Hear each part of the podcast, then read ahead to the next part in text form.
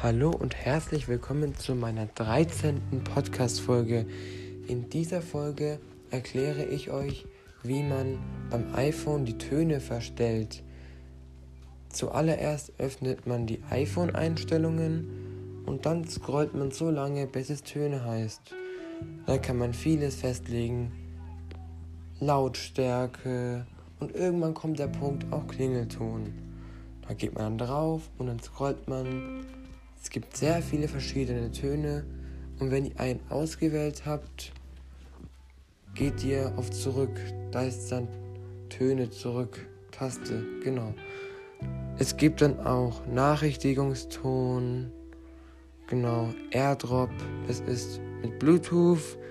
Das erkläre ich euch aber im nächsten Video. Erinnerungshinweise und genau. Und das war es auch schon mit dem Podcast. Ich hoffe, es hat euch gefallen. Tschüss.